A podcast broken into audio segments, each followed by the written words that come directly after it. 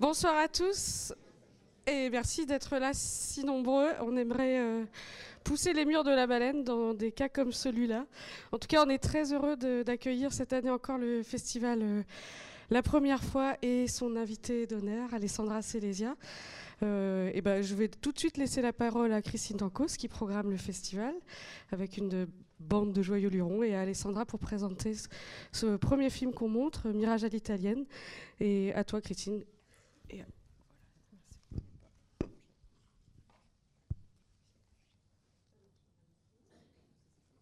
Bonsoir. Ben merci, euh, comme vient de le dire Bénédicte, d'être venu euh, aussi nombreux ce soir pour euh, continuer d'explorer le travail d'Alessandra Celesia. Vous étiez nombreux hier à l'avant-première du la soirée d'ouverture du festival, aujourd'hui aussi présent pour la masterclass. voilà, donc là on va découvrir un nouveau film d'Alessandra, Mirage à l'italienne. Je ne sais pas si tu veux dire quelques mots avant la séance. Je veux surtout vous remercier. J'ai l'impression de rêver, les yeux ouverts. En fait, j'ai une salle pleine, les gens viennent, ils sont contents, c'est magnifique. Donc, je veux juste vous remercier pour cette expérience qui est géniale. En plus, là, je vais rester le voir parce que ça fait longtemps que je le vois pas.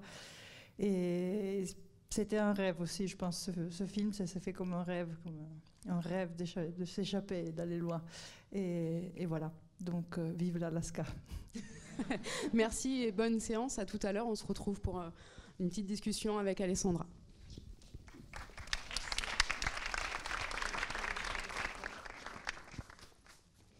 Alors, bah, je vais vous laisser un petit peu respirer euh, en commençant à poser des questions. Alors, évidemment, il y en a qui étaient en salle durant la masterclass, donc pour certains, il y a des choses qui vont un peu se répéter, mais je trouve que c'est quand même bien qu'on revienne un peu sur la genèse du film. Euh, alors il y a dix ans, justement, tu tombes sur une annonce euh, qui propose du travail en Alaska. Tu sais qu'il y a pas mal d'Italiens qui ont répondu. Comment chez toi grandit Alors est-ce que d'abord, est-ce que c'est l'histoire d'un film Ou est-ce que tu peux nous raconter justement comment, de cette annonce, euh, cette idée vient à toi? Oui, donc mm, moi je suis de la, de la vallée d'Aoste, qui est pas loin de Turin, donc la ville où on a, on a tourné le film, et c'est un peu la ville de référence, donc j'avais beaucoup d'amis là-bas. Et c'est là que je suis tombée sur cette annonce, c'était en 95 à peu près. Et j'avais beaucoup d'amis qui, qui, avaient répondu à, l'annonce. Euh, en fait, c'était une arnaque. Euh, je pense, parce que personne n'est jamais parti, que je sache, mais il y avait vraiment beaucoup, beaucoup de monde qui, voulait partir. Ça avait emballé des gens très insoupçonnables. Et, du coup, c'était resté, cette idée d'un ailleurs si loin, c'était resté très fort. J'avais fait beaucoup de recherches, il y avait un peu partout en Italie aussi cette idée de partir en Alaska. C'était un, travail très bien payé. Ça a bien marché dans les années 80, de ce que j'ai su. En 95, c'était un peu la fin de tout ça. Et, euh, en fait, au départ, euh, je pensais de faire une pièce de théâtre à partir de ça. Donc on avait commencé vraiment à répéter, à faire beaucoup de recherches sur place euh, et on avait essayé de monter une pièce qui ne s'est jamais montée. On a, on a fait les répétitions mais on n'a jamais arrivé à trouver l'argent pour la monter. Et à un certain moment, mon producteur à l'époque, il m'a dit, mais hum, il y a en fait euh, Arte, il cherche à la télévision, Arte, il cherche euh, un sujet sur l'Italie. Et moi, j'ai cherché pendant des mois dans ma tête qu'est-ce qu'on pouvait raconter de l'Italie. Et c'était la période de Berlusconi, c'était une période euh, un peu sombre. Je ne sais pas si on est mieux l'outil maintenant. Mais c'était aussi une période où moi, je me rendais compte que que je peut-être je ne serais pas revenu forcément vivre en Italie, que c'était difficile, qu'il fallait partir vraiment pour de vrai, que j'étais partie avant juste pour euh, faire des études.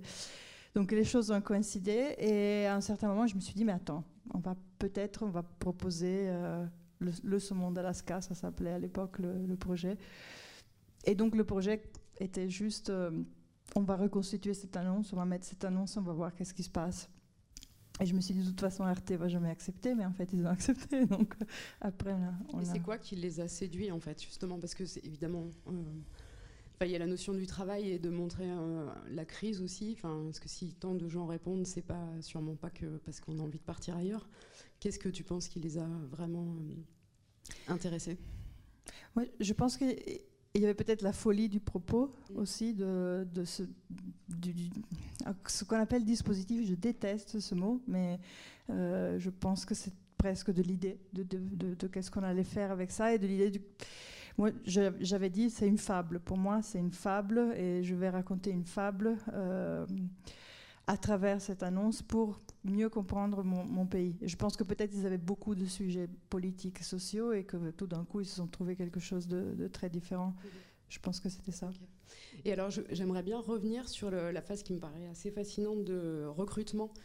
Euh, parce que tu disais donc tout à l'heure durant la masterclass qu'il y avait à peu près 400 personnes qui avaient répondu. Et alors comment vous avez procédé en fait? J'imagine que ça a dû être euh, assez terrible devant toutes ces annonces. Est-ce que, est-ce que toi tu as rencontré aussi tous ces gens? Et alors du coup comment ce moment de recrutement devient aussi le moment du casting de ton mhm. film et quelle intuition tu as eu euh, combien, combien de temps s'est passé en fait ce moment où tu décides que là, ces personnes qui vont être peut-être recrutées seront en fait les personnages du film? Euh, bah, Peut-être pour ceux qui n'étaient pas là à la masterclass, euh, parce que c'est difficile de parler, sans mhm. savoir que. Mais il y a quand même eu un peu. C'était. C'était. C'était un un peu beaucoup d'imaginer tout ça. Donc il y a eu un sentiment, quand on a reçu les 400 mails, on a eu un sentiment de culpabilité énorme. On a dit on a déchaîné une machine en fait qu'on ne pensait pas. Nous on pensait sincèrement on va mettre les annonces sur le tramway, on va construire tranquillement notre histoire. On va... Et en fait on s'est rendu compte que c'était un vrai, c'était pas juste ma fable à moi, mais c'était un vrai, une vraie nécessité. C'était le début de la crise et que, que les gens voulaient vraiment partir, vraiment, vraiment. En plus, on nous avait dit, mais pourquoi vous ne le faites pas dans le sud de l'Italie et le nord, euh, ils sont mieux, ils n'ont pas de problème. Et, en fait, pas du, pas du tout. C'était vraiment. Et, et donc, les, quand on a reçu les 200 mails, on a fait un, juste au début, on a fermé tout de suite le site. On a dit, on a assez d'inscriptions au secours. Et après, on a euh, choisi sur les CV, on a pris toutes les femmes parce qu'il n'y avait pas beaucoup de femmes. Et on a un peu au pif, pas pour les bonnes compétences, mais pour euh, les CV qui nous semblaient. On a pris les personnes plus âgées, de différentes générations, des plus jeunes. Comme ça. On a fait vraiment un peu. Et, je me suis rendu compte qu'on commençait un film sans les personnages, en fait. Donc ça faisait vraiment très, très peur. Et que les personnages, je les aurais rencontrés dans cette masse et va savoir qui, qui, pouvait, qui pouvait être. Donc on a envoyé un mail de réponse en disant euh, euh, qu'il y avait une équipe qui aurait suivi tout le travail, tout le tournage, et que donc, euh, s'ils acceptaient, ils seraient filmés aussi pendant les, entretiens. Donc les gens qui sont arrivés aux entretiens, ils le savaient déjà. Et puis là, les histoires sont venues à nous. Il, il y a un film que dans les entretiens, je pense. Euh, et, c'était vraiment très fort. Et euh, dans ces personnages, il y a, dans ces gens, il y a des, des gens qui, qui, nous ont marqué plus. Et on s'est dit, on va, hum, on va les revoir. On avait sélectionné, je pense, une dizaine de personnes juste pour un deuxième entretien. Et ensuite, on a, on a vraiment sélectionné les, les gens qui sont dans le film. Et après, on a pas tourné pendant un mois, en fait. Et donc, dans ce mois, j'ai fait ce que je fais normalement pendant des années ou des mois, c'est-à-dire de, vraiment connaître les gens, connaître pourquoi, leur, leur, euh, de passer du temps avec eux. Et je pense que dans ce mois, tout s'est transformé dans leur tête aussi. C'est-à-dire qu'ils ont compris, ils ont eu le temps de comprendre que qu'est-ce que c'était vraiment ce film et qu'est-ce que c'était l'aventure que, que je leur proposais. Et, et au bout d'un mois, après, on a, on a recommencé à filmer. Mais justement, du coup, je me demandais les scènes euh, donc, euh, qui, qui, entremêlent donc les entretiens. Enfin, l'entretien d'embauche, ce sont les scènes justement où on est à l'intérieur dans les maisons des personnages. Quand est-ce qu'elles ont été tournées ces scènes? Mm. Est-ce qu'elles ont été tournées durant ce mois dont tu parles ou... C'est drôle parce que j'ai revu le film ce soir après vraiment très très longtemps et c'est un peu naïf presque. J'aime beaucoup en fait parce que c'est comme de faire de la fiction, mais sans, euh, mais que ça pouvait pas être une fiction sans des, des vrais gens parce que l'enjeu était, était vrai. Et, donc, en fait, ces scènes ont été tournées après les entretiens et après elles ont été montées euh, avant. Mais moi, j'avais vu un film qui m'avait beaucoup inspiré, qui était euh, Italian for Beginners. C'est un film d'une euh, danoise, je pense, je ne me rappelle plus le nom. Et c'est des gens qui veulent apprendre l'italien et dans un petit pays du Danemark. Et en fait, ils sont tous, c'est un film de fiction, et ils ont tous des problèmes absurdes. Et, ce, cours d'italien, c'est vraiment leur, la seule chose qui est belle dans leur vie. Et il y a le, professeur qui a une attaque cardiaque à un certain moment et qui, donc ne peut plus continuer les cours. Et il y a celui qui est le meilleur des, des élèves qui prend la relève tellement ils n'ont pas envie de, de, de, que ça se termine. Et tout le monde se soigne à travers, c'est comme une espèce de thérapie collective à travers ces cours d'italien. Et finalement, ils finissent par partir en voyage de, à, Venise, tous ensemble. Et donc, je pense que de façon un peu naïve et, à la sauce documentaire, mais c'est ce film qui m'a beaucoup inspiré. Donc, euh, parce que j'ai revu la scène du, du, saumon, où ils leur, feront, à couper le saumon. Et évidemment, ça aussi, c'était cette plein de choses qu'on a mis en place pour euh, que pour que l'histoire avance et pour que c'est pas juste c'était juste pas juste le travail c'était aussi une histoire qui avance. Oui, mais c'est ça mais d'ailleurs a posteriori est-ce que tu enfin est-ce que tu penses que vraiment ces gens ont voulu répondre à une annonce de travail? Enfin ou au contraire je sais que enfin elle est un peu naïve ma question mais euh, c'était un ailleurs enfin c'était une, pas une fuite mais un besoin de de, se déplacer pour interroger en fait ce qu'ils étaient en train de vivre. C'est est-ce que tu le vois Comment tu le vois toi?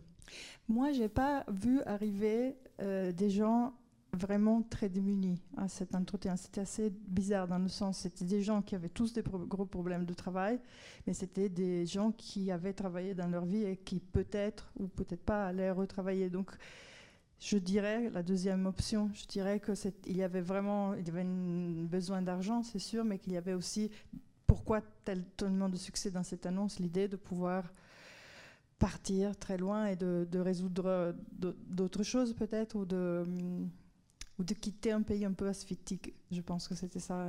Il y a eu un moment où c'était tellement compliqué de d'organiser ce travail avec l'Alaska que j'ai dit à mon producteur, mais peut-être qu'il faut le faire en Islande parce que c'est plus proche, on peut aller, on peut trouver plus facilement comment organiser cette histoire.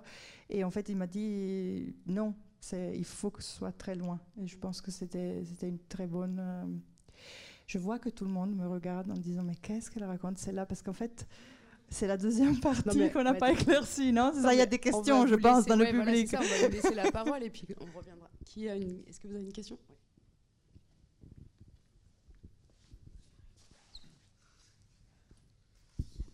Bonsoir. Il y a effectivement un truc que je n'arrive pas du tout à saisir. En fait, quand, quand est-ce que ces gens ont appris que qu'il n'y avait pas de travail, puisque c'est quelque chose que vous saviez? Du coup, en fait, que c'était une, que ça avait été une non, escroquerie je ne le savais pas. Sinon, je serais un monstre, en fait.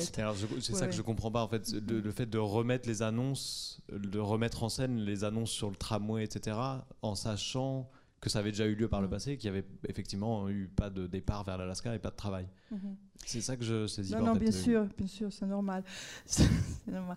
Donc, la, la, genèse du film a été, et le, surtout la fabrication du film a été très compliquée. Donc, euh, on a mis cette annonce parce qu'il y avait un travail. C'est-à-dire que moi, j'avais été au salon de Bruxelles, euh, du poisson de Bruxelles, et là, on avait contacté une entreprise de Yakutat et on avait dit aidez-nous à faire ce film, on a besoin que des gens travaillent chez vous. On a vite compris que personne ne voulait embaucher des Italiens, que c'était les Mexicains ou que c'était, en tout cas, c'était pas dans leur intérêt. Donc, on avait établi que la production aurait payé les salaires et que eux, ils auraient travaillé euh, chez l'entreprise d'Alaska. Ça, c'était le, le, comment, le deal et comment on a construit. Donc, eux, quand ils sont venus, ils avaient le temps de travail, le, montant, et c'était ça qui était organisé. Et c'était ça le film que je voulais faire. C'est-à-dire des gens qui partent travailler, et c'était ça que j'avais assuré qu'il y ait derrière. Sinon, j'aurais pas pu faire des entretiens si je savais pas qu'il y avait un travail derrière. C'était impossible. Donc ça, c'est la, préparation du, film. Deux jours avant de partir, aucune réponse de, Yakutat. On n'entend plus rien. On a des billets, on a tout. Parce qu'on a tourné donc un mois et après, on est parti en Alaska, en fait. Et donc, crise totale. Qu'est-ce que je fais? Qu'est-ce qui se passe? Et on a envoyé quelqu'un sur place le plus vite possible. Et donc, on a compris, en fait, le jour avant de partir, on a compris que il y avait eu des morts à la mer Donc, euh, moi, je vous raconte la fabrication du film. hein. Qu'est-ce que vous voyez du film? Après, c'est l'histoire que vous faites vous. Mais en tout cas, hum, il y avait des, personnes, des, marins qui sont morts euh, à la mer. Et donc, euh, pour des marins de l'entreprise. Et du coup, ils avaient beaucoup de contrôle pour la sécurité, tout ça. Et donc, ils ne pouvaient plus faire travailler nos Italiens. Donc, quand je suis, en gros, euh, montée sur l'avion, et quand je suis arrivée là-bas, il n'y avait plus cette possibilité. Donc, c'est là que le, fi- le film s'est complètement euh, cassé la gueule. Et je me suis dit, je ne peux pas faire de film, en fait. Maintenant, euh, on va revenir en arrière. Sauf que c'était trop tard parce qu'on était parti et parce que tout le monde voulait partir. Et donc, une fois là-bas, j'ai, annoncé à mes personnages que, qu'ils seraient payés, mais qu'ils n'allaient pas travailler. C'était, un moment que moi je pensais être horrible et qu'en fait ça a été reçu comme une lettre à la poste. On s'en fout, on est en Alaska. Mais pour le, pour le film, pour moi c'était terrible parce que c'était pas du tout ce que j'avais prévu ou ce que j'avais annoncé. Et donc après, justement, comment ça se passe? Parce que alors, euh, par rapport à la production, quand, euh, quand donc il y a l'annonce qu'il n'y a pas de, y a pas de travail, vous décidez de partir quand même. Et comment, comment la production reçoit ça? Parce que après, il, il s'engage un, un petit peu un bras de fer entre la production et toi. Toi, tu imagines Qu'est-ce que tu imagines Ça, c'est au montage, parce que là, moi et la production, comme ça, Oui, on va sauver le film. Qu'est-ce qu'on va faire? Donc, ça, ça, vient, ça vient plus tard, cette, cette question. Euh, donc, mm, là-bas, on a vécu notre aventure d'Alaska. Et on est resté là-bas, euh, tel que vous voyez les personnages. Quand, euh, ils ont su qu'il n'y avait pas de travail, ils m'ont dit. Je pense que c'est complètement fou ce que je vous raconte. En fait, euh, il y a des gens qui détestent tout ce qui s'est passé dans ce film, mais moi, je préfère raconter la vérité parce que c'était une telle aventure euh, une telle claque de euh, qu'est-ce que c'est le documentaire, qu'est-ce que c'est la fiction, qu'est-ce que c'est euh, un dispositif ou pas, que c'est très important de, savoir tous les derrière de ce film. Donc, je, je le raconte comme ça. Et donc, ils ont décidé qu'ils allaient hum, prendre leurs pieds, faire leurs amitiés. Et, ils ont, au, tout début, ils ont dit on va sauver ton film. Et donc, on a fait. Il y a plusieurs versions de ce film. Vous, voyez cette version qui était la version finale qui a été décidée. Mais il y a, deux versions différentes. Une version, mes personnages, ils m'ont dit on va sauver ton film allume la caméra et là, quand ils sont sur le banc, vous voyez, euh, après qu'on sait qu'il n'y a pas de travail, ils sont assis sur un banc sur la plage, ils m'ont joué une scène qu'ils ont inventée eux-mêmes où ils disaient de toute façon on le savait c'était une arnaque de toute façon ça ne pouvait être que ça c'est tous ces cours euh, qu'ils financent et après il n'y a pas de travail derrière ils nous ont envoyé ici il n'y a pas de travail Euh, je disais aujourd'hui le, le riche disait mais moi j'ai trois cartes de crédit donc on peut vivre d'ici jusqu'à la fin sur mes cartes de crédit et ils sont complètement rentrés. Parce que de toute façon, vous avez vu comment le film est construit. Quand on est arrivé en Alaska, c'était déjà une fiction de leur propre vie. Donc ils étaient tous en train de fabriquer le film avec moi. Euh, je veux dire, elle qui monte sur le bus et qui que sur le tramway, qui va vers. Évidemment, c'est construit, c'est presque naïvement construit en fait. Donc ils ont dit on va sauver ton film, t'inquiète pas. Donc il y a une version du film où il y a cette scène et après, le film se déroule comme vous l'avez vu. Il y a une, une deuxième version du film où à un certain moment, je me suis dit, mais c'est pas possible en fait. C'est pas possible. Comment on, comment on va expliquer tout ça Je veux dire, l'histoire, c'est pas ça. Donc, euh, c'était à la toute fin du montage. J'ai appelé tous les personnages, j'ai dit il faut recevoir mon film. Est-ce que euh, ma sœur travaille dans un supermarché en Italie et nous a trouvé un endroit à Gênes où euh, ils font la- le travail du poisson, en fait le même travail qu'ils font à Yakutat. Et comme j'avais beaucoup de roches où il y avait beaucoup de Philippins, j'ai embauché une famille entière de Philippins. Et nous sommes allés à, à Gênes, dans cette, euh, dans cette, fabrique, euh, où tout le monde a coupé du poisson, a travaillé pendant une journée. Et c'était formidable parce qu'on s'est retrouvés. Et donc le producteur n'était pas très content là, par contre. Et, on s'est retrouvés avec les personnages. Et c'était août, on avait des chapeaux en laine, et il faisait super chaud. Et je suis revenue et j'ai monté ces scènes. Donc c'est ce que Jean euh, du festival racontait aujourd'hui parce que Jean il travaillait dans la production où j'étais en train de faire le film. Donc on a fait un visionnage euh, clandestin du film que vous verrez jamais mais qui peut être mon final cut director, comme on dit, où en fait, on sait, il travaille et il y a toutes ces scènes que vous avez vues en Alaska. Donc on se pose aucune question. Et moi, dans ce film, j'ai réussi mon arnaque totale. Sauf que peut-être, peut-être c'est pas, c'était pas juste, ou peut-être, euh, en tout cas, ça n'a pas été décidé comme ça. Il y a eu encore une version, je me rappelle, où moi je faisais une petite voix off où je disais au début, oh, j'ai entendu parler de cette annonce, j'ai mis l'annonce, on est parti. Et là où le film s'interrompt, je disais, et en fait, euh, on s'est retrouvé devant le, fait, le, genre la réalité nous a rattrapés, le, travail n'était pas là, et du coup, ils n'ont pas pu travailler. Et la version que vous avez eue ce soir, c'est la version avec cette, ce panneau au, milieu du film qui vous dit, il n'y a pas de travail. Moi, je ne sais pas comment vous l'avez vécu sans savoir toutes ces explications. Euh, chacun, il y a beaucoup de réactions différentes. Mais voilà, il y a quatre versions du film, puisque et c'est le seul film où, j'ai quatre versions du film. Hein. Tous les autres films, je vous rassure, ils vont du début à la fin. Si vous venez voir le libraire de Belfast demain, il ne se pose pas du tout cette question. Euh, mais c'était une expérience incroyable de, de frontières, en fait, de jusqu'où. Moi, je me dis que si j'avais fait le montage aujourd'hui, on aurait accepté même la scène où il dit les trois cartes de crédit et tout ça, parce qu'au fond, maintenant, la frontière entre le documentaire et la fiction n'est plus aussi compliquée à gérer.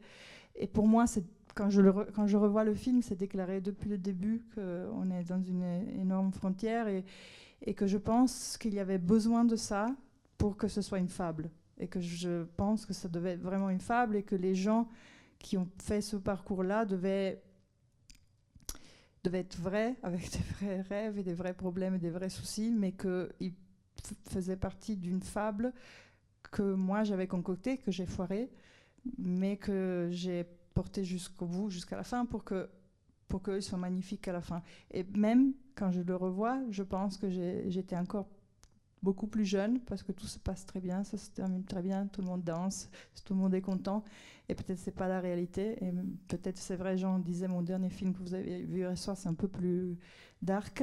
Je crois que je verrai plus les choses de la même façon, mais là, c'était vraiment une fable où tout, pour moi, allait bien se passer, en fait. Est-ce qu'il y a d'autres questions?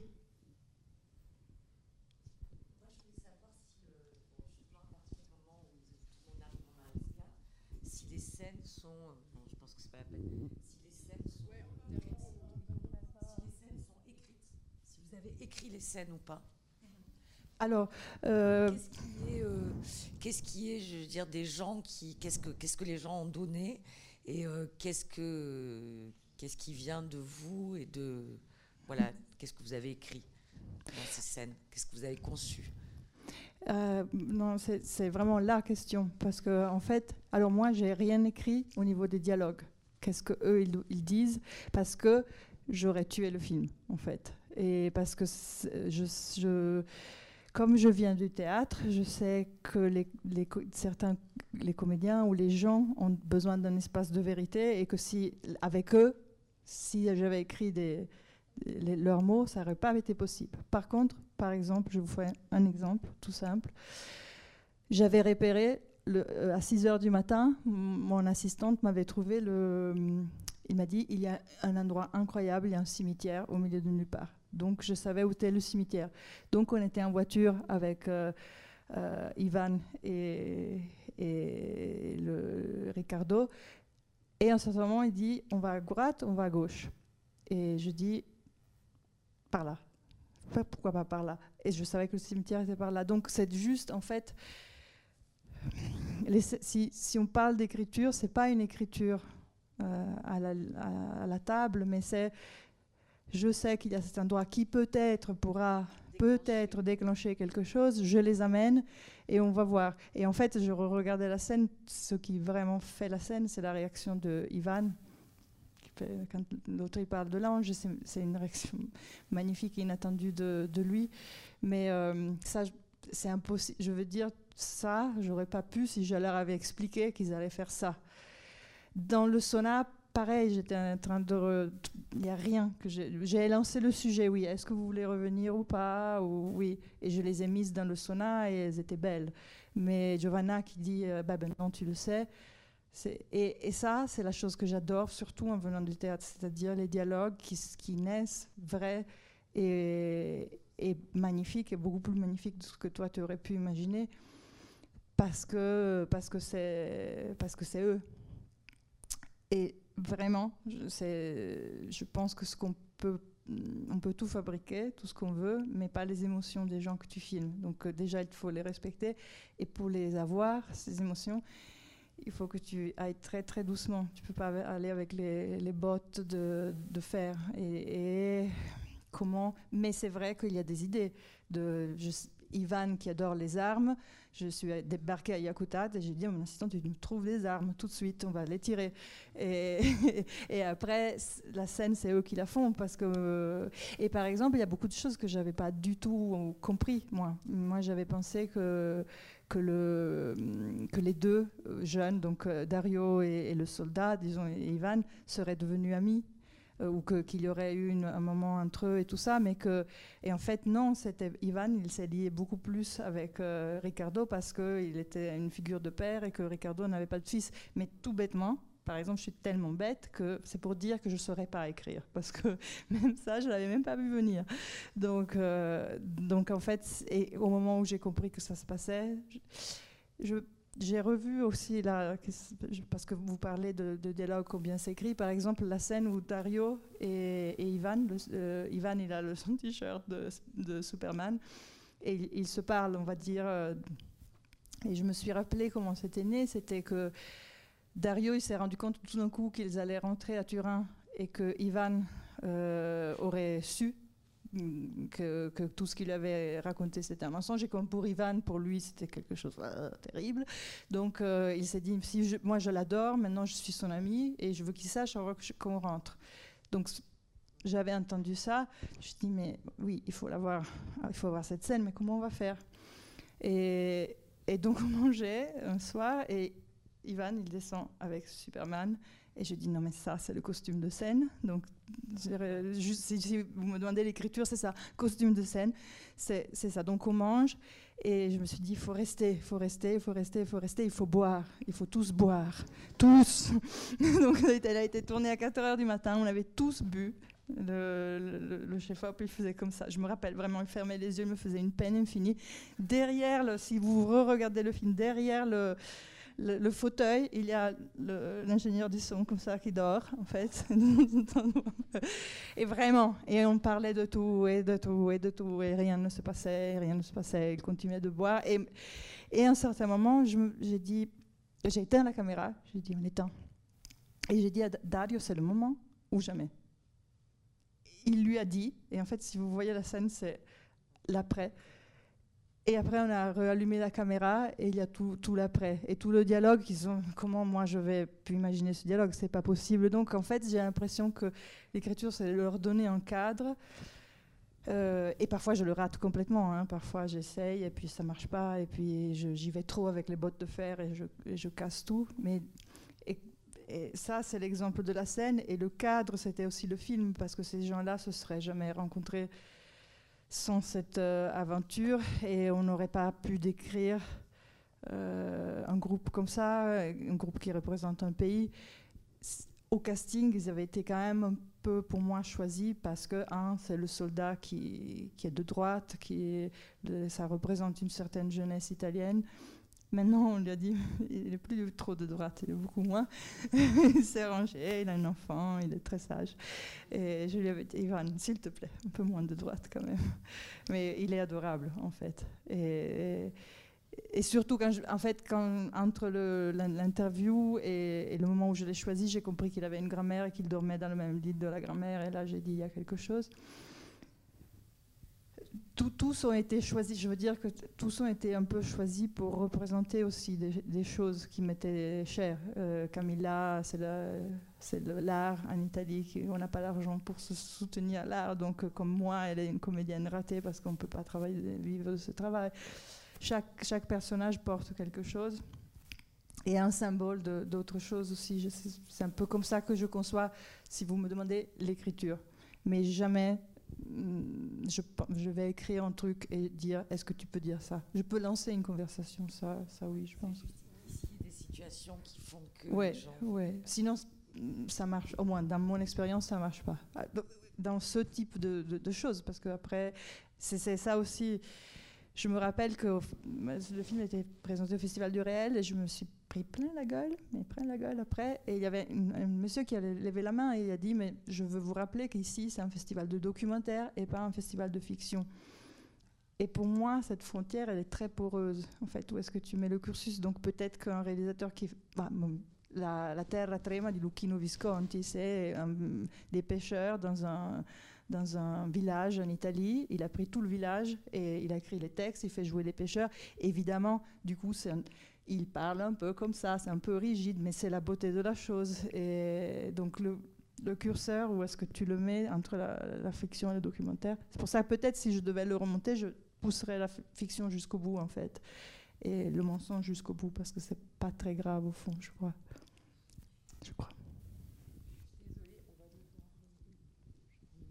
On va devoir euh, libérer la salle parce qu'il y a une séance qui suit. Mais on peut euh, continuer. Euh, de toute façon, on est là en, présence. Vous pouvez continuer à, venir parler à, Alessandra. Et demain, vous retrouverez donc à 19h ici aussi le libraire de Belfast, donc d'Alessandra Selesia. Et aussi, donc évidemment, les films de la sélection qui commencent ce soir au Vidéodrome à 21h et tout le reste de la semaine jusqu'à dimanche. Merci beaucoup. Merci. Désolée, mais...